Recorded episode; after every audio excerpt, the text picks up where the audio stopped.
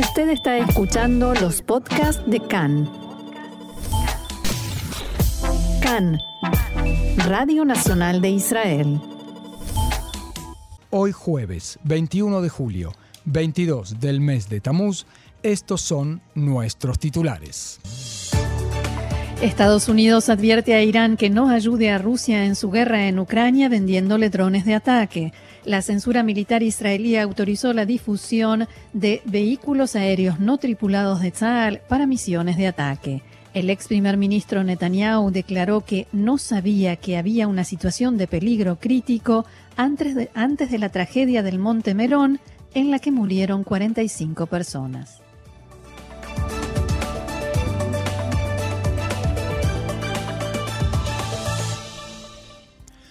Vamos entonces al desarrollo de la información. Estados Unidos advierte a Irán que no ayude a Rusia en su guerra en Ucrania. El secretario de Defensa Lloyd Austin dijo que le sugiere a Irán no suministrar a Rusia aviones no tripulados ofensivos. Abro comillas, creemos que es una idea especialmente mala, dijo Austin en rueda de prensa en común con el comandante de las Fuerzas Combinadas de Estados Unidos, general Mark Milley. La semana pasada, el consejero de Seguridad Nacional de la Casa Blanca, Jake Sullivan, dijo que Irán se prepara para suministrar a Rusia en breve cientos de vehículos aéreos de ataque no tripulados. Los iraníes también entrenarán a los soldados rusos en operar esas armas. También el director de la CIA, William Burns, se sumó a las advertencias del secretario de Defensa a Irán de no suministrar drones ofensivos a Rusia. Creo que la advertencia del secretario de Defensa Austin es demasiado sutil. Ese trato, venta de drones ofensivos a Rusia, es una idea malísima para los iraníes, subrayó el director de la CIA en la convención de Aspen. Burns agregó que la información en manos de la inteligencia norteamericana muestra que unos 15.000 soldados rusos murieron desde el inicio de la guerra en Ucrania y el número de heridos entre los efectivos rusos es unas tres veces mayor. Agregó que hay muchos rumores sobre la salud del presidente ruso Vladimir Putin, pero lamentablemente por lo que sabemos, Putin está demasiado sano. Palabras de William Burns. En tanto, en Washington reiteraron sus advertencias a Rusia de no anexar territorios ucranianos. El portavoz de la Secretaría de Estado norteamericana, Ned Price, dijo que semejante medida es violenta y constituiría una flagrante violación a la ley internacional. A propósito de esto que decías, Marcelo, el portavoz del Kremlin, Dmitry Peskov, acaba de decir también que Putin está perfectamente sano porque los eh, rumores después de su visita a Irán fueron muy intensos. Hasta los 120, por supuesto. En tanto, la censura militar israelí autorizó difundir que Tzal utiliza vehículos aéreos no tripulados para misiones de ataque. En un comunicado dado a conocer ayer, se informa que luego de un examen meticuloso del tema, se determinó que no hay impedimento alguno para la publicación del uso que Tzal hace desde hace mucho tiempo de este tipo de drones ofensivos en sus acciones operativas. Durante largos años, la censura militar prohibió la publicación de informes sobre el uso de drones armados, entre ellos para la liquidación selectiva de terroristas.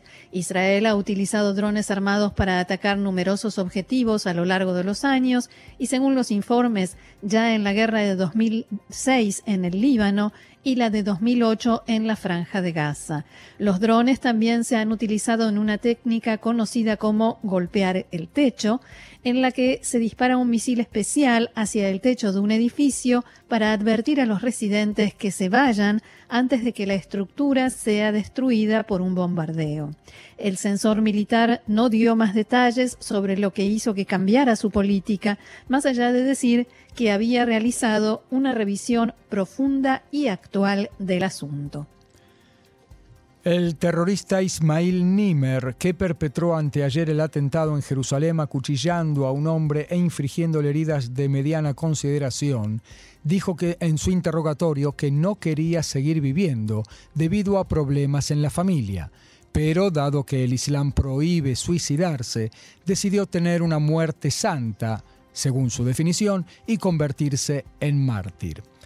El terrorista fue interrogado en el hospital en el que está internado antes de ser extendida su prisión preventiva consentida hasta el domingo. El primer ministro Yair Lapid entregó diplomas de reconocimiento a los dos civiles que neutralizaron al terrorista y alabó su coraje y el autocontrol con el que manejaron la situación. Y hoy se permitió dar a conocer que en, que en, los últimos meses fue descubierta y desbaratada una red terrorista operativa del área de Nablus en una operación conjunta del Servicio General de Seguridad, TSAL y la policía. Entre los detenidos se encuentra un activista militar de Tanzim, de Nablus Alam al-Ray, de 42 años, que estuvo involucrado en el asesinato del sargento Osher Damari durante un operativo en Nablus en julio de 2006. En el marco de la investigación del Servicio de Seguridad, se supo que al-Ray fue reclutado por un residente de la Franja de Gaza, llamado Muhammad Mahdi, para llevar a cabo actividades terroristas en la margen occidental y para ello él mismo reclutó más hombres como miembros de su célula y recibió fondos para llevar a cabo atentados terroristas contra israelíes.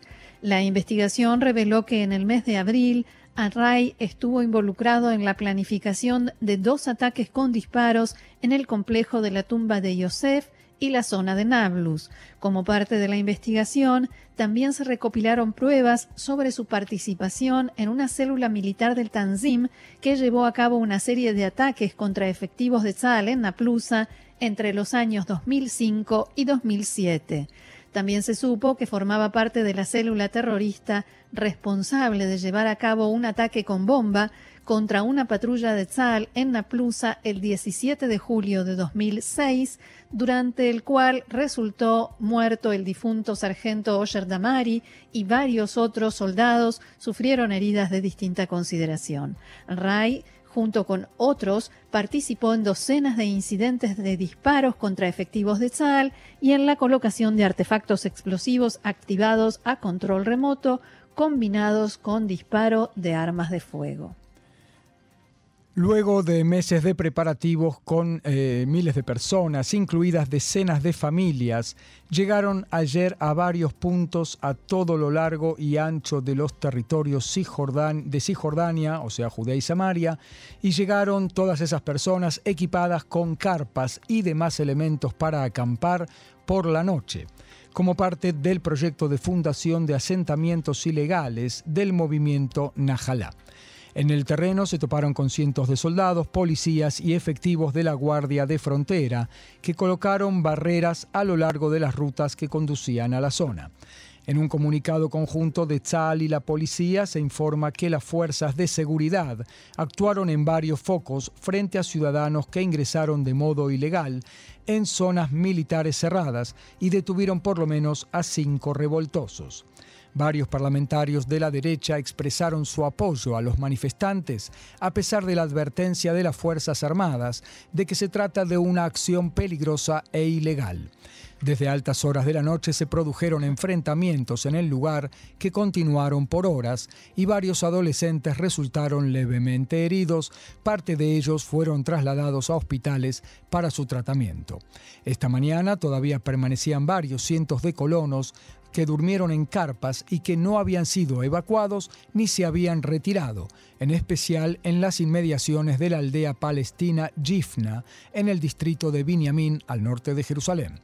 Su plan era permanecer otro día en el terreno, pero esta mañana negociaban con la Guardia de Frontera para su evacuación sin enfrentamientos y parte de los colonos comenzaron a irse. A esta hora, las fuerzas de seguridad están evacuando el último de los sitios donde permanecieron los colonos. Junto con la gente del movimiento Najalá y las fuerzas de seguridad, también estuvieron en los diversos puntos activistas de izquierda, en especial del movimiento Paz Ahora, con el fin de frustrar la creación de los asentamientos ilegales. Según Najalá, los colonos intentaron establecerse en seis puntos de Judea y Samaria con la intención de crear allí nuevos poblados. Cinco jóvenes fueron arrestados por la policía.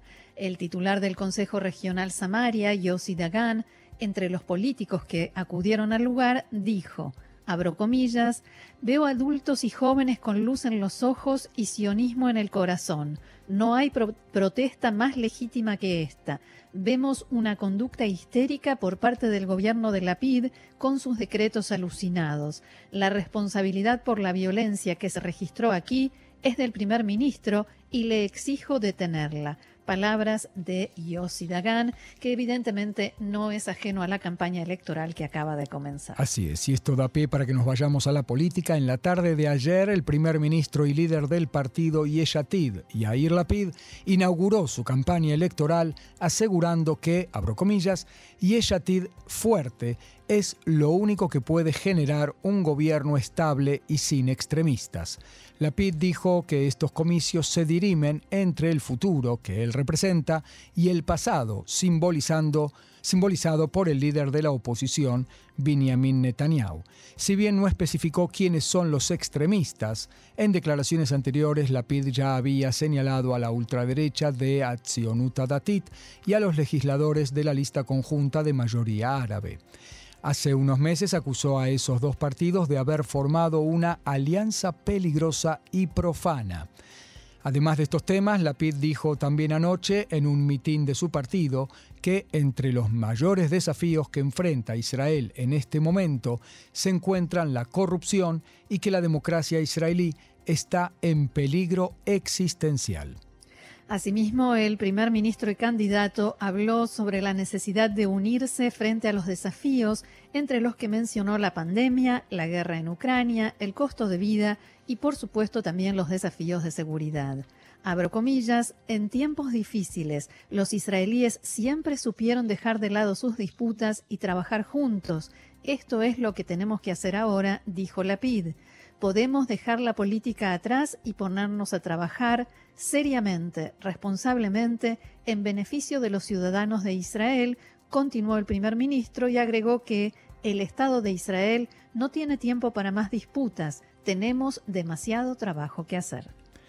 El ministro Meir Cohen, también de Yeshatid, cree que la posibilidad de que los partidos ultraortodoxos estén dispuestos a ser parte de una coalición encabezada por Yair Lapid es razonablemente buena y dijo en diálogo con Khan que la PID ha demostrado su capacidad de unir a numerosos partidos. En tanto, la brecha entre las posiciones de Bezalel Smotrich e Itamar Ben-Gvir en sus negociaciones para continuar con el Frente Conjunto de Ultraderecha Sionismo Religioso es más grande de lo que se conocía hasta el momento. Fuentes cercanas a las conversaciones sostienen que Ben-Gvir exige la mitad de todos los cargos que obtenga el sionismo religioso en caso de formar parte de la futura coalición y un porcentaje idéntico de los cargos en el comité electoral de la, de la formación. Otro tema, el ex primer ministro Benjamin Netanyahu se presentó hoy ante la Comisión Investigadora Oficial de la tragedia del Monte Merón. Recordemos que en mayo de 2021, en la celebración del Akba Omer en el Monte Merón, se produjo la mayor tragedia civil en la historia de Israel, una avalancha que terminó con la muerte de 45 personas, hombres, adultos y niños. Algunos de ellos por aplastamiento y otros asfixiados. También hubo 145 heridos de distinta consideración. El gobierno, entonces encabezado por el ex primer ministro Benjamin Netanyahu, decretó un día de asueto de duelo nacional. El gobierno siguiente de Naftali Bennett decidió la conformación de la Comisión Investigadora Institucional. Se la conoce como Comisión Naor, ya que estuvo dirigida por la presidenta de la Corte Suprema de Justicia, Miriam Naor, hasta su fallecimiento y en la actualidad la encabeza la ex jueza Dvora Berliner. Benjamin Netanyahu es el funcionario de mayor rango, en ese momento todavía era primer ministro, que debió prestar declaración ante la comisión. Netanyahu dijo en su testimonio que, abro comillas, sabía que cientos de miles, 400.000 o 300.000, no recuerdo exactamente, personas venían a Merón. Sabía que había una supervisión continua establecida por una decisión del gobierno, pero no sabía que había un problema de seguridad crítico. Escuché sobre hacinamiento, pero no creo que la comisión encargada supiera que había un problema de seguridad. Netanyahu también declaró que no estuvo directamente involucrado en el creciente problema de seguridad en el Monte Merón y su función era simplemente aprobar la designación de un organismo responsable, que era el Ministerio de Turismo y luego el Ministerio de Culto en ese momento, y agregó que como primer ministro no me ocupo de este tipo de cosas. Durante el interrogatorio, la jueza Berliner mostró a Netanyahu un informe del Contralor que indicaba graves deficiencias y riesgos para la seguridad. El documento en cuestión tenía un anexo que detallaba los comentarios del primer ministro sobre el informe de auditoría. La jueza también señaló que Netanyahu estaba entre las personas a las que iba dirigido el informe, a lo cual el ex primer ministro respondió que se reciben centenares, miles de cartas y no todas son leídas por el primer ministro. Hay cientos, si no miles de problemas de seguridad. Incluso en este momento hay situaciones de desastre que podrían ocurrir en cualquier instante. No se puede responder a todos. Esas cosas suceden, dijo Netanyahu. Usted fue primer ministro durante 12 años. Este tema ha estado dando vueltas durante 12 años. ¿Cómo explica que el problema no se haya abordado? Preguntó la jueza Berliner a Netanyahu, quien afirmó en respuesta que él hizo más sobre el tema que cualquier otro primer ministro y que fue el único que se ocupó del asunto. Cuando se le preguntó sobre la supuesta presión de la comunidad ultraortodoxa, Netanyahu negó la afirmación por completo y dijo Nadie me ha presionado, al tiempo que recordó que en 2020 tomó una decisión que calificó de muy impopular de cerrar Merón debido a las restricciones por la pandemia de coronavirus. Y hablamos ahora de economía. Vamos a hablar de la subida de precios y los intentos del gobierno por moderarlos. Las buenas noticias son que el precio de las gasolinas bajará a principios de mes que viene, por lo menos en medio shekel por litro, a raíz de la decisión del Ministerio de Finanzas de rebajar aún más el impuesto BLO. Khan pudo saber que la rebaja en las gasolinas podría ser aún mayor debido a la inestabilidad del petróleo en el plano mundial. En tanto, avanzan los contactos para moderar el encarecimiento del pan. Según el esquema que se perfila, las grandes panaderías renunciarán a parte del aumento de precios y a cambio el gobierno se comprometería a quitar al pan de la lista de productos de precios supervisados. El ministro Cohen dijo que la tendencia del gobierno es a detener el aumento de precios del pan. Es un producto básico, tendremos que reunirnos una y otra vez hasta que hallemos la solución. Cuando nos reunimos ayer no pensamos en términos de economía electoral y en qué pensarán de nosotros, dijo el ministro Cohen en diálogo con Khan. En el mismo orden, la Comisión de la Canasta de Precios de las Guarderías Diurnas recomienda aumentar el pago mensual de las guarderías para bebés de hasta un año en 120 a 170 shekels por mes. La comisión se reunió por exigencia de los directores de guarderías subsidiadas de aumentar el salario del personal y equipararlo con el de las asistentes en las guarderías municipales.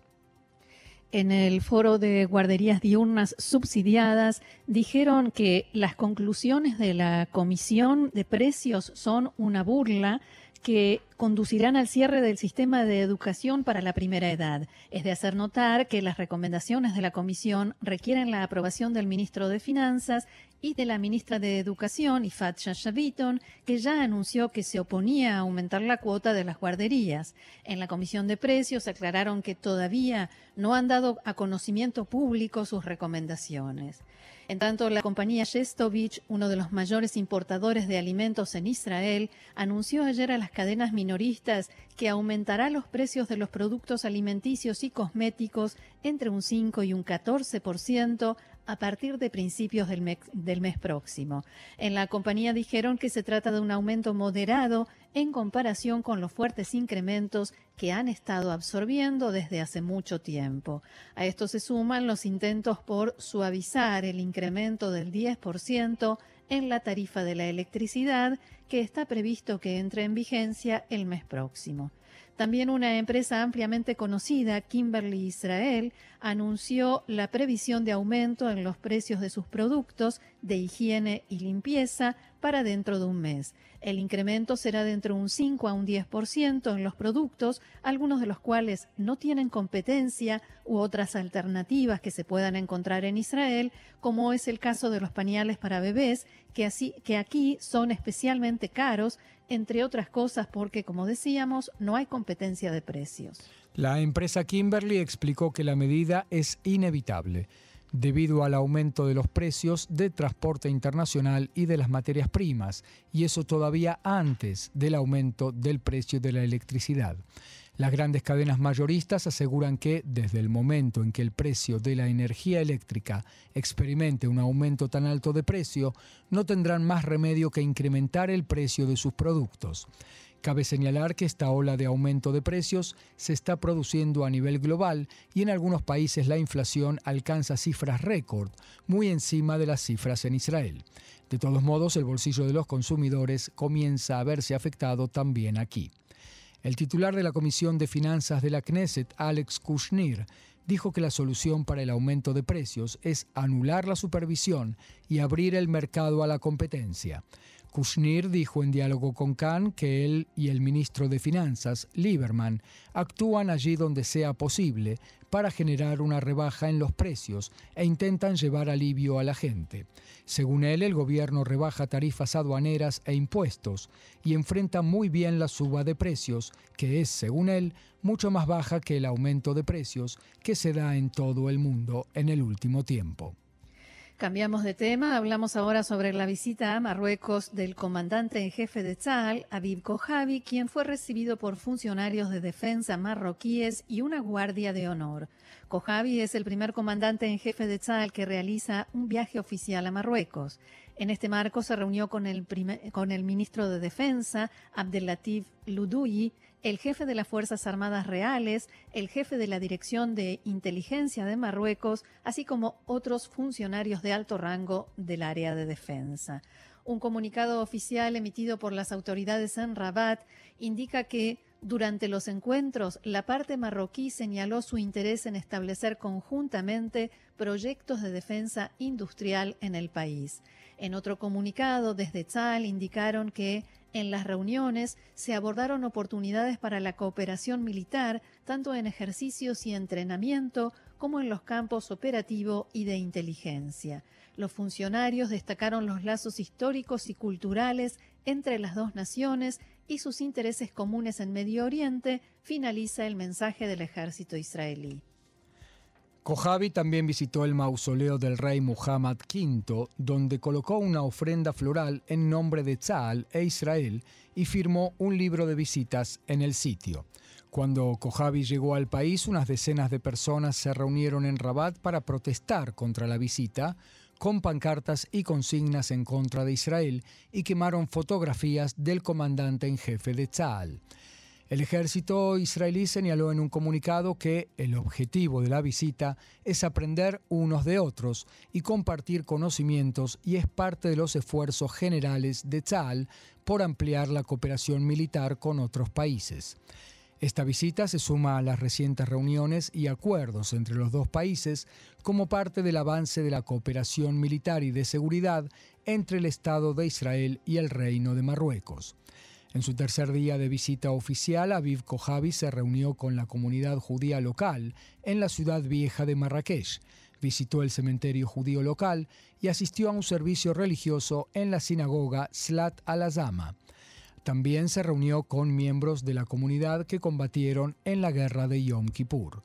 De acuerdo con un comunicado de Tzahal, Kojavi rindió homenaje a los miembros de la comunidad y les agradeció su contribución al pueblo judío, tanto en el Estado de Israel como en la diáspora.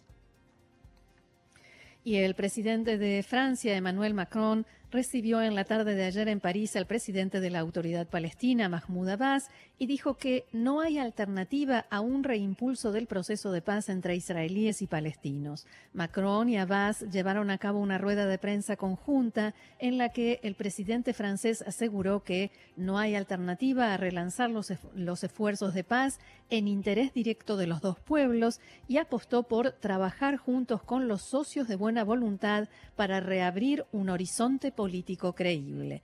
El presidente francés continuó, hablo de paz, pero lamentablemente tengo que recordar que su visita, le dijo a Mahmoud Abbas, tiene lugar en un momento crucial, con la guerra que sacude el continente europeo, mientras la tensión, la violencia y el terrorismo perduran en Medio Oriente.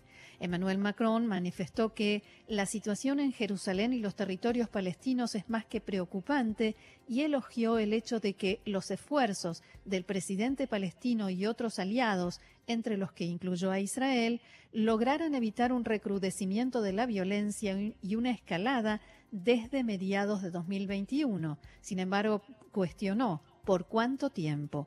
Por su parte, el presidente de la autoridad palestina manifestó su disposición a trabajar con Francia, en sus palabras, para lograr un acuerdo de paz y dijo que, abro comillas, el objetivo debe ser el fin de la ocupación israelí y la creación de un Estado palestino en las fronteras de 1967 con Jerusalén Este como capital. Fin de la cita. Otro tema, Estados Unidos condenó el ataque con cohetes en el norte de Irak, donde ayer resultaron muertas al menos nueve personas y fueron heridas 23. La muerte de civiles no es aceptable, dijeron en un comunicado. Todos los países deben respetar sus compromisos de defender a los civiles, dijo el portavoz norteamericano. Una fuente en la zona autónoma de Kurdistán dijo que los cohetes impactaron en un balneario de vacaciones en la ciudad de Sajo, en el límite con Turquía. El incidente provocó una crisis diplomática entre Irak y Turquía. El gobierno en Bagdad cree que Turquía está detrás del lanzamiento de cohetes y un apoderado de la embajada de Irak en Ankara fue convocado a su país para consulta. El gobierno de Irak también decidió presentar una queja al Consejo de Seguridad de las Naciones Unidas y citar al embajador turco para un diálogo de reprimenda. Turquía niega tener toda relación con el ataque y echa la responsabilidad a una milicia kurda en el norte de Irak. Seguimos en la región. Fuerzas del ejército ruso en Siria derribaron dos vehículos aéreos no tripulados armados que abrieron fuego contra la base militar Jmeimim utilizada por la Fuerza Aérea Rusa. El Ministerio de Defensa ruso informó que no hubo, no hubo víctimas ni daños materiales y que los drones presuntamente fueron lanzados por las milicias rebeldes de la zona. La base Jmeimin está ubicada junto a la ciudad portuaria de Latakia, en el norte sirio, y fue erigida para la Fuerza Aérea Rusa inmediatamente con el inicio de la intervención militar de Rusia en Siria hace ya siete años. Un portavoz de las fuerzas rusas en Siria declaró a la agencia de noticias Interfax que los sistemas de defensa aéreos rusos destruyeron dos aparatos aéreos no tripulados usados por integrantes de las milicias a una distancia de dos kilómetros de la base. También indicó que la base Jmeimin funciona según lo planeado. Por último, las autoridades rusas denunciaron que las formaciones armadas ilegales en la zona de desescalada en Idlib siguen intentando llevar a cabo ataques contra la base rusa de Jmeimin usando drones.